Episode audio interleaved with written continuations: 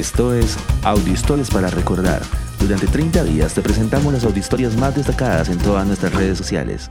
Hoy presentamos Memorias de un judío en México durante la colonia española. Los textos judíos más antiguos escritos en América fueron autoría del joven judío Luis de Carvajal el Mozo, quien llegó a México en épocas de la colonia española hacia el año 1581. Luis venía acompañado por su familia y por su tío, quien había sido designado por la corona española como gobernador de Nuevo México y Tasco. A pesar de las prohibiciones de la Santa Inquisición, Luis continuó practicando su fe y costumbres judías hasta que a sus 22 años fue descubierto y encarcelado por no acatar las órdenes de convertirse al catolicismo. Fue así como desde su celda escribió tres manuscritos que cuentan lo que la Inquisición le hacía a los judíos. Detenciones, confinamientos, expropiaciones, azotes públicos e incluso la muerte por ahorcamiento o en la hoguera. También las memorias cuentan acerca de su fe, sus momentos en la prisión y sobre todo su devoción al judaísmo, creencia que mantuvo a pesar de toda la adversidad que sufrió.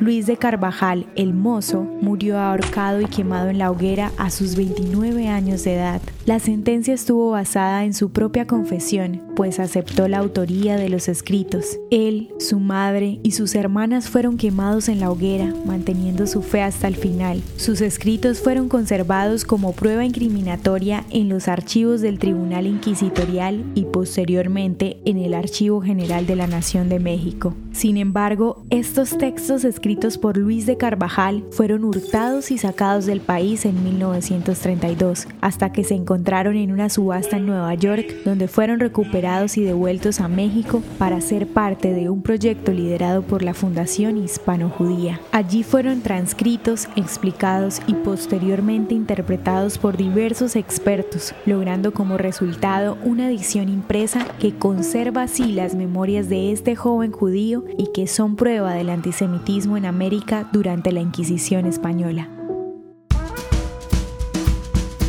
Ya son casi 500 audiohistorias compartidas todos los días durante los últimos 16 meses.